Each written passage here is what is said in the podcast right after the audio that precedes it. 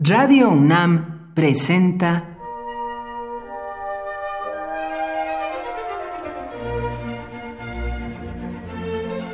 Cuaderno de los Espíritus y de las Pinturas por Otto Cázares.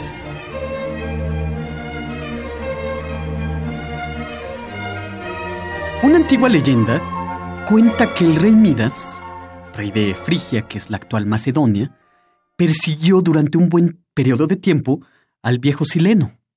Midas le anduvo dando cacería por montes y bosques sin poder alcanzarle. Sileno era el genio tutelar, genio en sentido griego, es decir, una figura protectora de Dionisos. Formaba parte de la comitiva de este dios, junto con sátiros y ménades. Sileno pasa tradicionalmente por ser sabio y por ser el descubridor de la miel, y siempre estaba borracho. En cierta ocasión, Sileno está ausente del grupo alegre de Dionisos. Había sido finalmente capturado mientras dormía. Sileno fue conducido ante Midas y éste le hace una pregunta, pues por eso le había estado dando alcance durante tanto tiempo. ¿Qué cosa, pregunta el rey frigio, debe elegir el hombre entre todas y cuál debe estimar como la mejor? Sileno permanece mudo a la pregunta de Midas durante años, hasta que, obligado por las circunstancias, en una ocasión, espeta al rostro del monarca la siguiente respuesta. Raza pasajera y maldita, hija del azar y del dolor, ¿por qué me preguntas aquello que más te valdría ignorar? Lo que debes preferir sobre todas las cosas, dice Sileno, es para ti lo imposible. No haber nacido, ser nada, y lo mejor que puedes anhelar es morir pronto. Queda atónito naturalmente Midas ante esta respuesta terrible a su pregunta.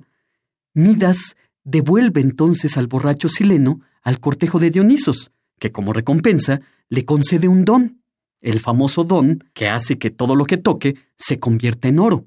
Si Midas toca una pared, ésta se convierte en un muro de oro macizo. Si toca una flor, se convierte en una flor de oro. Si se lava las manos, el chorro de agua se convierte en una cascada dorada. Pero en su don está su condena. Midas es rico y pobre a la vez. En medio de la abundancia no puede saciar lo más elemental. En medio de la más grande riqueza no puede saciar ni su hambre ni su sed. Sileno le hace saber al rey Midas nuestra suerte, lo perecedera, lo azarosa que es nuestra raza humana. A la terrible respuesta de Sileno, raza pasajera y maldita, Friedrich Nietzsche la llamará conocimiento trágico del mundo. La sabiduría de Sileno, dice Nietzsche, es una amarga sabiduría trágica. Hay una creencia muy antigua, muy afincada en la mentalidad de los pueblos, de que nuestro mundo es esencialmente trágico, esencialmente doloroso, disonante. Los griegos crearon una obra artística a partir de esta condición trágica del mundo. Dramas teatrales de acontecimientos fatídicos, terribles más allá de toda medida y con desenlaces casi siempre funestos. La finalidad de esta trágica poesía, pensó Aristóteles, es provocar compasión y horror. Compasión y horror juntas deben provocar catarsis. Catarsis es un concepto muy debatido entre los especialistas, pero que puede entenderse médica o terapéuticamente incluso como un aliviarse con satisfacción estética, que hará, por medio de la participación de lo terrible, que aumente nuestra filantropía y que nos veamos limpios de pasiones excesivas.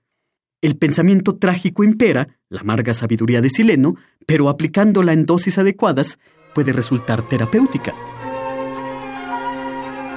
Por hoy, Otto Cázares cierra el cuaderno de los espíritus y de las pinturas.